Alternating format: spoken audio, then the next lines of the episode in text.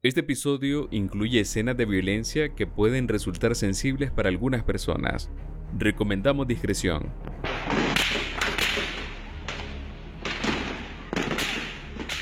Es la madrugada del domingo 8 de julio del año 2018 en el departamento de Carazo, a 30 kilómetros de Managua.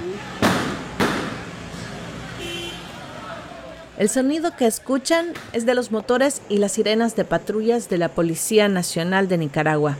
A bordo de los vehículos se trasladan oficiales y civiles con el rostro cubierto, con una distintiva vestimenta azul. Para ese entonces, en todas las ciudades del país ya se les podía reconocer. Eran los paramilitares. Esto no es Santo Domingo, es la policía. El país sumergido en una grave crisis política. Los ciudadanos temen por sus vidas. El miedo es por la forma violenta que el gobierno ha respondido a las manifestaciones que se originaron por unas reformas al sistema de seguridad social. Ese 8 de julio se empezó lo que hoy se conoce como la Operación Limpieza en Carazo, una acción armada que buscaba eliminar decenas de barricadas de manifestantes que pedían la renuncia del presidente Daniel Ortega. Hoy esa acción armada es considerada una de las peores masacres en tiempos de posguerra. Bienvenidos a Realidades, soy Willy Narváez. Y yo, Michel Polanco Alvarado. En este episodio contamos lo sucedido antes, durante y después de la operación limpieza en 2018 en Nicaragua, desde la perspectiva de dos personas sobrevivientes de este violento hecho. Nicaragua ya llevaba paralizada cerca de tres meses por las barricadas levantadas como protesta por el actuar desmedido del gobierno contra manifestantes en abril de ese año 2018. A mediados de junio, la violencia gubernamental adquirió una naturaleza más coordinada y letal. El 11 de julio de 2018, el régimen de Daniel Ortega decidió recrudecer la represión usando fuerzas paramilitares con equipos y recursos proporcionados por el Estado, así como armamento de estricto uso policial y militar, para levantar los tranques y barricadas en todo el país. Así empezó la Operación Limpieza, ordenada por el régimen de Daniel Ortega, la etapa más sangrienta de la actual crisis sociopolítica.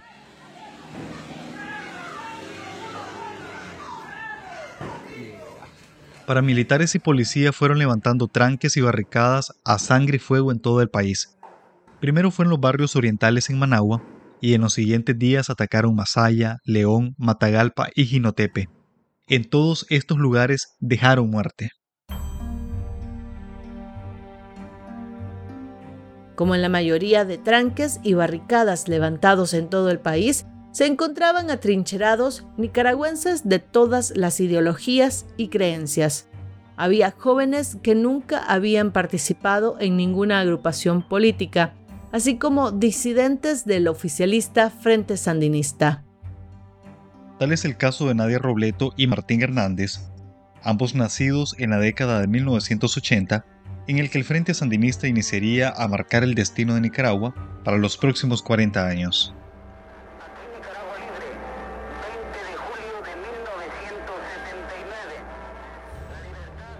La niñez de Nadia y Martín estuvo marcada por la guerra civil de los años 80 entre la revolución sandinista y la resistencia nicaragüense conocida como la contrarrevolución.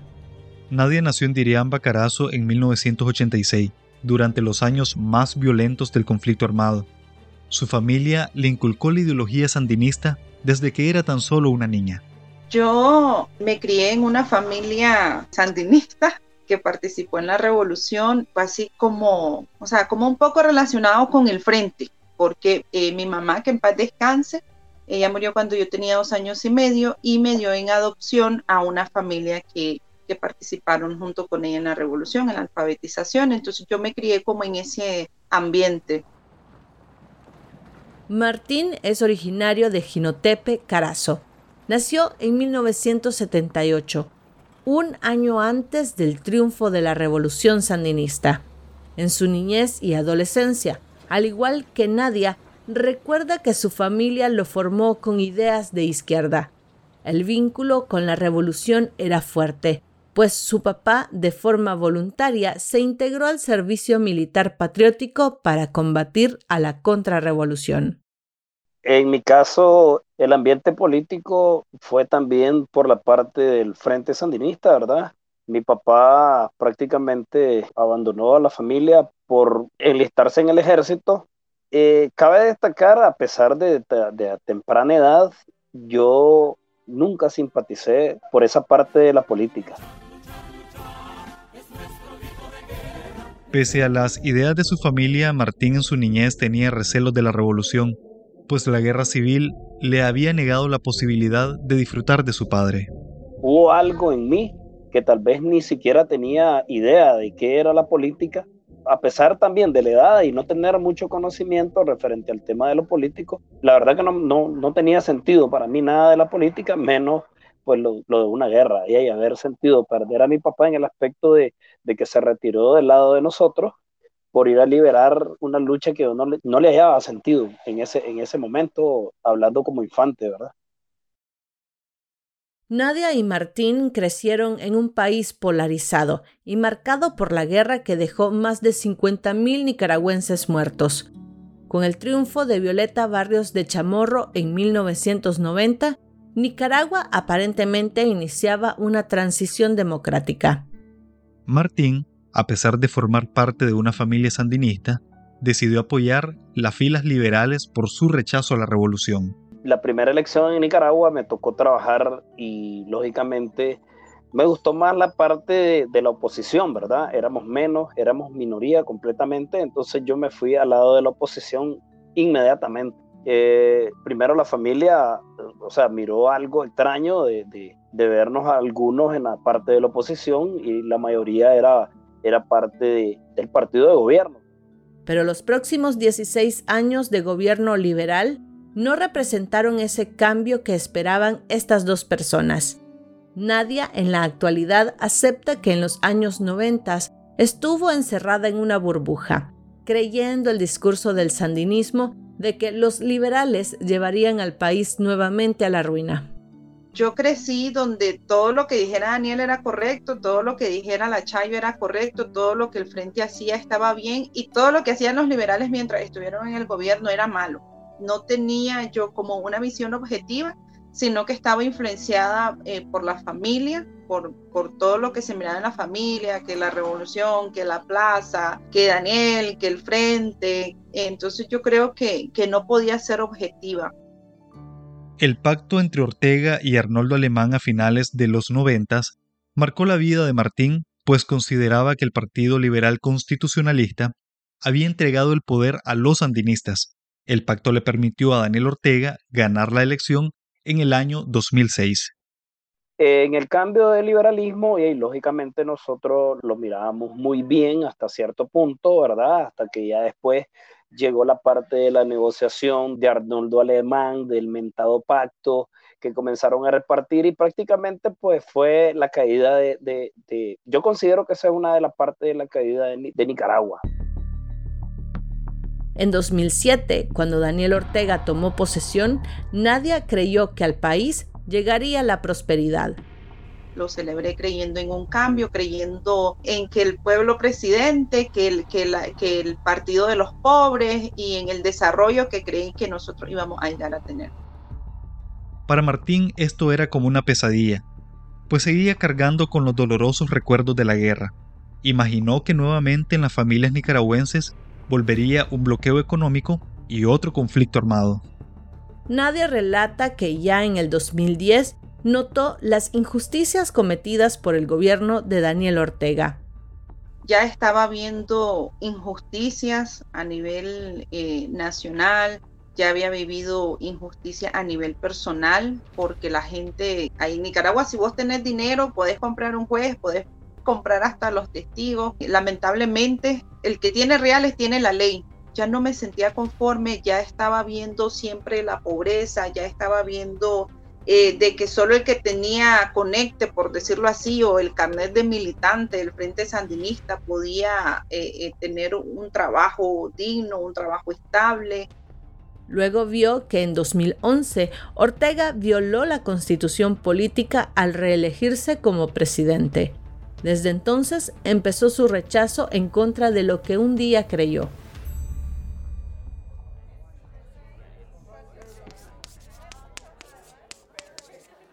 Martín antes del 2018 laboraba como docente en el Instituto Tecnológico Nacional INATEC. Para entonces recuerda que participaba de manera esporádica en la política, ya que lo vivido en el pasado lo había alejado del activismo. Al ver lo que pasó con lo de Arnoldo, entonces me separé completamente.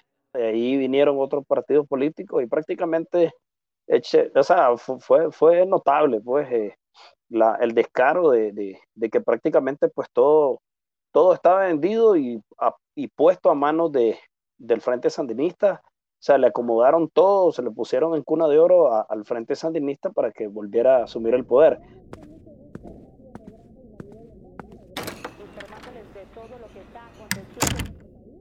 Durante el inicio de las protestas en abril de 2018, Martín fue visitado por un operador político del régimen en Jinotepe le pedía que se uniera a las fuerzas de choque para defender al partido Frente Sandinista. Así respondió Martín. Yo le dije que no me debía ningún partido político, que yo me debía a, mi trabajo y prácticamente pues ese fue el detonante, eh, ese fue un día antes de la primera concentración que se hizo en Ginotepe. Tres meses después del estallido social ocurrió la tragedia en el barrio Carlos Mars en Managua, donde una familia entera perdió la vida en un incendio, según organismos de derechos humanos provocado por paramilitares afines al gobierno. Esa tragedia caló en la conciencia de Nadia, pues la imagen de los menores calcinados la motivó a tomar una decisión frente a la represión del gobierno. Lo que a mí me marcó fue la quema de la casa en el barrio Carlos Marx, por lo que ellos fueron capaces de hacer para dañar al pueblo, o sea, matar a toda una familia, yo creo que eso a mí me destruyó el alma y pensé en mis hijos. Y yo dije, no, esto no es lo que yo quiero para mis hijos. Martín relata que se involucró en las manifestaciones contra el régimen de Daniel Ortega al presenciar cómo jóvenes y ancianos eran atacados por las turbas de la juventud sandinista. Su conciencia también le dijo de qué lado debía de estar. Miré que los jóvenes universitarios y la población civil se reunió en iglesia y miré algo que fue lo que me encendió la llama, ver que montones de gente bajándose de camionetas y de buses para golpear a los, a los manifestantes. O sea, eso fue algo que a mí me marcó también y prácticamente desde ese momento yo ya me quedé en las calles, Luego de ver por la televisión a los seis integrantes de la familia del barrio Carlos Mar, nadie empezó poco a poco a participar de forma más activa en las protestas. Su forma de oponerse al régimen fue integrándose al tranque de San José en Dirián Bacarazo. Yo salí de mi casa, compré una bandera, me puse una camiseta y me fui y empecé a andar, había una caravana, me acuerdo que eh, recorrimos todo, casi todo el departamento, fuimos al Rosario, fuimos a Teresa, fuimos a San Marco, a Diriamba. Entonces empecé así, después eh, se hizo un plantón en la iglesia, que fue el, eh, primer ataque que se hizo donde hubieron disparos y, todo el mundo tuvo que correr y todo el mundo salvar por su vida y, y fue el día que se quemó el, el, el zonal al ver los ataques a los que estaban sometidos los jóvenes, Nadia decidió permanecer en el tranque, principalmente en un puesto médico improvisado. Ahí atendió todo tipo de heridas a los manifestantes. Fue tanto el daño que quisieron hacerle a la población cuando ya vieron los primeros disparos, los primeros ataques de la policía, de los paramilitares, eh, ya cuando ya golpeaban a la gente. Entonces dije yo, no más, me quedé, ya, ya me volví de la calle, eh, me quedé en el tranque San José y me integré en el puesto médico. Nadia, quien en 2018 tenía 32 años, despertaba muy temprano para colaborar con la defensa del tranque que estaba ubicado cerca del Colegio San José en su natal Diriamba. Cuando ya empecé a quedarme a dormir ahí, iba un rato en la mañana a mi casa, miraba a mis hijos, me alistaba y venía de regreso, porque yo sentía que ahí tenía que estar, que era mi, mi obligación apoyar en caso de que pasara algo. Yo tenía, llegué a sentirlo como que era algo personal, o sea, de estar ahí para la gente, para ayudar, para apoyar. Nadia recuerda aquel tiempo en el que todos se sumaron para mantener la protesta de forma indefinida, aunque admite que siempre sintió temor.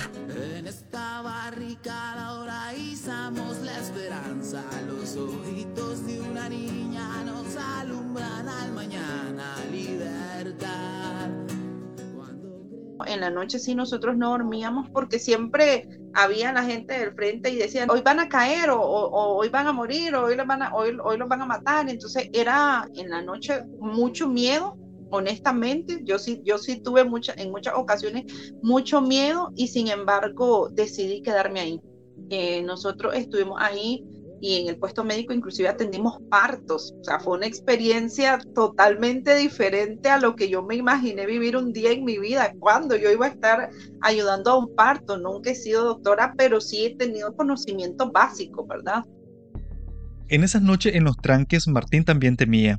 Para ese entonces tenía 40 años y al igual que Nadia, apoyaba en la defensa del tranque de Ginotepe, a pocos kilómetros del tranque de San José en el que estaba Nadia después de las 10 de la noche que se retiraba mucha gente y quedábamos muy pocos, eso era una tensión terrible, el tiempo no pasaba. Eh, nosotros es como que hayamos vivido en una guerra. Eso prácticamente eh, era como que estábamos en medio de una guerra y ahí andábamos en una guerra sin armas, esperando a gente profesional preparada que te fuera a atacar La mañana del 8 de julio empezó la carnicería que mencionamos al inicio. Nadia estaba débil después de varios días de desvelo. Había tensión y en Diriamba no había electricidad desde la noche anterior. La incertidumbre por la falta de energía y el temor de un ataque armado se hizo realidad. El 8 fue algo que jamás en la vida pensé vivir. O sea, escuchaba disparos por todos lados, escuchabas granadas, escuchabas bombas, era estar en, una guerra en el departamento espantosa y, los muchachos se comunicaban por medio de, radio o por medio de teléfono, los que todavía lograron tener energía, porque nosotros pasamos un día antes sin energía, todo esto fue totalmente planeado, la operación limpieza no fue que se les ocurrió mañana vamos, no, ellos ya tenían todo diseñado, cómo iban a entrar, quiénes iban a entrar, por dónde iban a entrar, cuánto iban a entrar, yo tengo entendido que fueron más de 3.000 agentes del Frente Sandinista, militares, paramilitares, policía, eh, cubanos, venezolanos, de todos donde los pudieron sacar.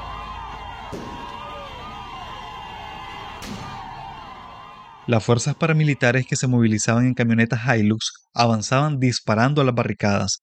Las palas mecánicas conducidas por civiles afines al gobierno despejaban el camino para garantizar el ataque armado la ciudad de Diriamba estaba siendo despiadadamente atacada con armamento militar.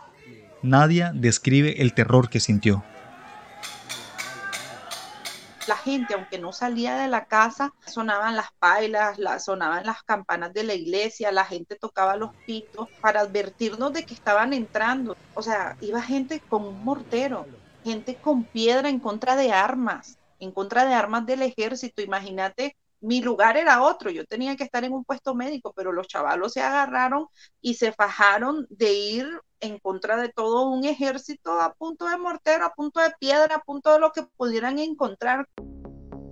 Al mismo tiempo, en Ginotepe, Martín estaba varado. Ya desde la madrugada había empezado a notar movimientos extraños en la ciudad y se refugió en las afueras de esta tras haber resguardado a su familia del peligro que representaba la ofensiva de los paramilitares. Yo comencé a llamar a mis amigos, que cómo era. Prácticamente todos los lugares que nos comunicábamos están bloqueados. No hay acceso ni para entrar ni para salir de Ginotepe. Entonces, este, si hubiera estado en Ginotepe, yo hubiera sido uno de los fallecidos. Por la parte de cómo me sentía, la adrenalina, Martín se vio obligado a refugiarse mientras avanzaban las fuerzas paramilitares sobre la ciudad. A mí me tocó estar cerca, yo escuchaba, o sea, yo no dormí, busqué lugar, Después me, me dirigí a donde estaba mi familia, y me quedé escondido, pero yo escuchaba, o sea, los balazos, los impactos de, de armas contundentes, de armas de guerra se escuchaban, o sea, estamos a un lugar y yo, escuchaba como que estaba a una cuadra, pues prácticamente como que estaba 100, 200 metros la tiradera de balas. A la vez, Nadia se debatía si seguir ayudando a los jóvenes que llegaban heridos por las balas de los paramilitares o salvar su propia vida. Como yo estaba en el puesto médico y, ya nosotros ya nos habían dicho que, que, ya los paramilitares y el ejército había entrado ya mucho, me decían, vámonos, tenemos que ir a buscar una casa de seguridad.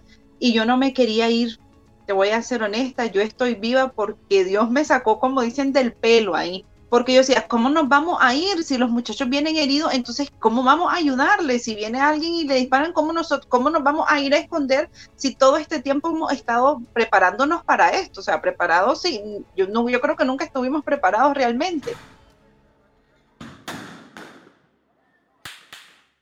Se vio obligada a refugiarse cuando los ataques se concentraron sobre su posición prácticamente me obligaron a salir del Colegio San José porque nosotros teníamos el puesto médico dentro del Colegio San José y fuimos supuestamente a dejar un medicamento, íbamos a volver por más medicamentos a un punto que por seguridad de las personas pues no lo puedo mencionar, pero era cerca del colegio. Y ya estando ahí se nos paró un señor de frente y con un arma nos dijo, ustedes de aquí ya no salen, para guardar nuestra seguridad, porque la mayoría que estábamos ahí éramos mujeres y el Señor nos dijo, no, ustedes de aquí ya no salen, porque yo creo que él estaba consciente que si nosotros salíamos nos iban a matar. Para Nadia, ese fue uno de los peores momentos. Las personas que le ofrecieron refugio le advirtieron que debía permanecer en silencio, porque los vecinos eran simpatizantes del Frente Sandinista y a su vez informantes del gobierno de Daniel Ortega sí me da tristeza saber que la gente que, te entrega es la gente de tu barrio. O sea, Daniel y la Cheo ni nos conocen, ni saben cómo nos llamamos, ni dónde vivimos. Es la gente de tu barrio la que te vio crecer. Eh, un profesor si te dio clase, o sea, alguien que te vio crecer desde niño, alguien que le ha dado clase a tus hijos, es la gente que te entrega para que te maten, para que te echen preso, para que te levanten calumnia. Nadie recuerda cuando descubrió que compañeros suyos jóvenes que conoció y ayudó en el tranque cayeron ante las balas de los paramilitares. La estrategia era de tierra arrasada. Cuando me dijeron, le dispararon a Brian y el Brian con su brazo quebrado y no sabíamos a dónde iba a parar, le dispararon a Julanito, cayó Chema, otro de los chavalos del tranque de, ahí cerca de San José, cayó, mataron a Ochoa, o sea, un, un chavalo que tenía toda su vida por delante, que estaba estudiando gastronomía, que no tenía ni siquiera mortero mataron a toda la gente que anduviera corriendo, a todo el joven que miraran, a todo el que se cruzara. A ellos en ese momento no les importó nada. Los cinco días siguientes a la masacre, Martín permaneció refugiado en una casa de seguridad y tuvo que partir al exilio para salvar su vida ante el ataque desproporcionado no solo en Carazo, sino en todas las ciudades de Nicaragua donde se habían levantado barricadas. Nosotros nos fuimos a esconder a un lugar, gracias a Dios, la señora que nos dio albergue nos dio un lugar específico, escondido, no nos dejaba salir, nos protegió increíblemente. Después estaba el día de la salida, que era complicado, porque las patrullas andaban por todos lados. Yo estaba muy cerca de Jinotepe.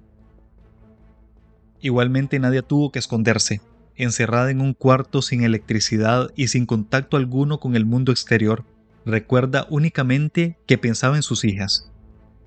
Nos encerraron en un cuarto, ahí era estar con la zozobra, el llanto, no saber nada de mi familia, no saber nada de los muchachos, quienes habían quedado vivos, quienes no. Después, al día siguiente, eh, nos dicen que nos tenemos que ir de esa casa porque van a empezar a revisar casa a casa y como era en la manzana del colegio San José, vos te imaginas el nervio y la gente que nos tenía ahí escondido nos dijo, lo siento mucho, pero yo no puedo hacer más, tengo que proteger a mi familia, ustedes tienen que irse. Y, y con todo eso infestados de paramilitares y haber salido de ahí, fue algo tan horrible, estuvimos en tres casas escondidos hasta el 11 de julio para poder salir a Costa Rica al exilio sin haber visto a mis hijos, sin haber visto a mi familia, por el temor de que si yo iba a la casa, lo primero que iban a hacer era agarrarme. o, matarme o hacerme algo delante de mis hijos. Martín también partió hacia Costa Rica. Logró salir de Jinotepe por comunidades rurales hasta llegar a Nandaime. Estando ahí, tenía temor de ser capturado por paramilitares, pero tuvo suerte. Logró cruzar la frontera. La salida mía fue, lograron prestar un vehículo acreditando a los muchachos que nos iban a sacar, que no lo iban a detener, porque en la salida del 52 había un puesto policial. O sea, prácticamente todas las salidas del municipio estaban cerradas. Gracias a Dios mandaron dos muchachos adelante en moto para que nos resguardaran el camino y si había policía, buscar cómo salir por otras rutas de acceso, por caminos, prácticamente por caminos de tierra, caminos que son difíciles de transitar y buscar cómo sacarnos a Nandaime. Su último obstáculo fue en la frontera con Costa Rica pasando el puesto limítrofe de Peñas Blancas. Yo tuve miedo de pasar por Peñas Blancas, se me ocurrió irme por Cárdenas. Yo más o menos conocía un poco porque había venido aquí a Costa Rica y había cruzado por Cárdenas. Sin embargo, buscamos un, coyote ahí para que nos cruzara. Y, brother, a mí cuando me tocó enfrentar a la parte del ejército, yo eh, le dije a mi, a mi esposa y a mis hijas que cualquier cosa que pasara, que ellas se fueran y que me dejaran a mí. Mi esposa comenzó a llorar y prácticamente ya, ya encima la Guardia de Frontera de Nicaragua, fíjate que revisó la cédula de mi esposa, la leyó, las partidas de nacimiento de mi hija y la mía prácticamente solo la miró y la puso porque nosotros prácticamente estábamos circulados. Ya me liberé cuando prácticamente la señalización y puse un paso en Costa Rica, yo prácticamente ya mi, mi, mi vida se tranquilizó porque yo dije, si me agarra migración y me quiere regresar, así lo pensé. Voy a cometer un delito en Costa Rica, es mejor que me echen preso. Le voy a pegar un golpe, aunque sea de mentira al policía, pero lo voy a agredir para que me eche preso en Costa Rica, que me hagan un proceso, pero dentro del proceso se van a dar cuenta cuál es mi situación. Desde el exilio, Nadia aún recuerda con horror aquel 8 de julio cuando la violencia estatal alcanzó su punto más alto durante la crisis. Siento que estoy viva porque el Señor así lo decidió y sin embargo eh, crucé a Costa Rica en shock completamente. Yo no paraba de, llorar, no paraba de pensar en mis hijos y fue algo que no te puedo ni, ni explicar. Sentía un luto yo venía y, sentía un luto yendo a mi país, sentí tanto terror, tanto miedo y tanta tristeza porque sé que hay mucha gente que sabía del ataque y colaboró para que eso se hiciera, colaboró para que mataran a jóvenes que no tenían con qué defenderse. Eso me dio tristeza. Fueron sentimientos encontrados saber que a pesar de todo hubo gente que salió de sus casas que tal vez no habían participado en los tranques y en, y en las marchas y salió con armas a defender a los chavales. Entonces, eso fue, fue, como te digo, sentimiento encontrado. Alegría por saber que hubo gente que sí salió a defendernos, a ayudarnos, a, ver que no mataran. Tristeza porque mucha de esa gente también murió. Martín lamenta haber sometido a su familia a todo este terror, pero cree que su participación en las protestas tiene un propósito. Mi esposa prácticamente una persona demasiado temerosa. Eh, yo no sé ni cómo vivió esto a la par mía tristemente me tocó llevarla a todo esto, me va a pesar hoy en día, nos ponemos a platicar y, y ella y mis hijas, pues algo duro de nuestra vida, que como te digo, eso no lo va a ahorrar nadie de, nuestra mente, solo el Señor, pues que, que hablan de nuestros corazones y, seguir adelante. Esa es la meta que nos queda y, creo que Dios nos dejó aquí por algo. Y yo creo que ese algo es, es que mejoremos nuestra patria. Nuestro pueblo tiene que ser mejor, y superar todo esto que hemos vivido. Carazo no sería el último departamento en ser atacado. La operación limpieza continuó a nivel nacional. La operación limpieza dejó una estela de muertes en Nicaragua. El Centro Nicaragüense de Derechos Humanos, CENID, informó que solo en un día, ese 8 de julio, murieron 38 personas, entre ellas opositores, policías y fuerzas de choque leales al Ejecutivo. Las ciudades donde el régimen atacó con más inclemencia fueron Masaya, Managua, Matagalpa y Genotepe. El régimen dijo en un par de ocasiones que simplemente había cumplido su deber constitucional de restablecer el orden y la libre circulación en el país. y también en Masaya el 17 de julio, fecha en que el sandinismo celebra el Día de la Alegría, recordando la partida de Anastasio Somoza de Baile, el dictador que ejecutó una operación limpieza similar a la de Daniel Ortega. La ofensiva del último de la dinastía somocista fue entre septiembre y octubre de 1978 en ciudades ocupadas por la entonces guerrilla del Frente Sandinista. El régimen sandinista no solo emuló, sino que superó la represión de la dictadura somocista, pues mientras Somoza enfrentaba combatientes armados y con apoyo internacional, Ortega desató su furia desproporcionada contra jóvenes que se defendían con morteros caseros, piedras y armas hechizas. Según informes de organizaciones como Amnistía Internacional, entre las armas que portaba el ejército paramilitar se identificaron rifles tipo AK y rifles de francotirador, que permiten disparos precisos a muy larga distancia. A través de imágenes que circularon en redes sociales y medios de comunicación, se identificó que la policía utilizó rifles de francotirador ruso Dragonov, ametralladoras y una gran variedad de rifles estilos AK para enfrentar las barricadas del barrio indígena de Monimbó.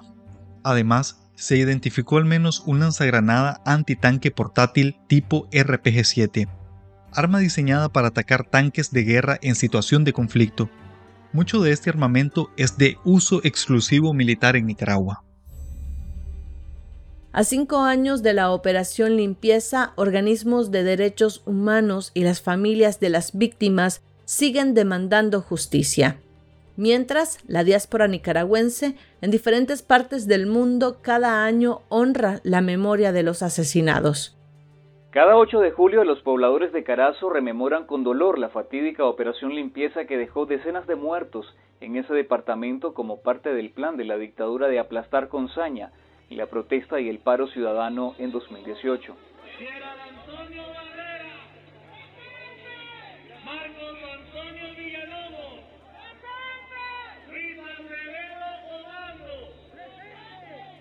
La memoria para los familiares de las víctimas de la operación limpieza sigue siendo valiosa, porque recordar eventos violentos como estos llaman a la conciencia sobre la necesidad de lograr una justicia con memoria, verdad reparación y no repetición. Les agradecemos por habernos acompañado en este episodio. Se despide Michel Polanco Alvarado y Willy Narváez.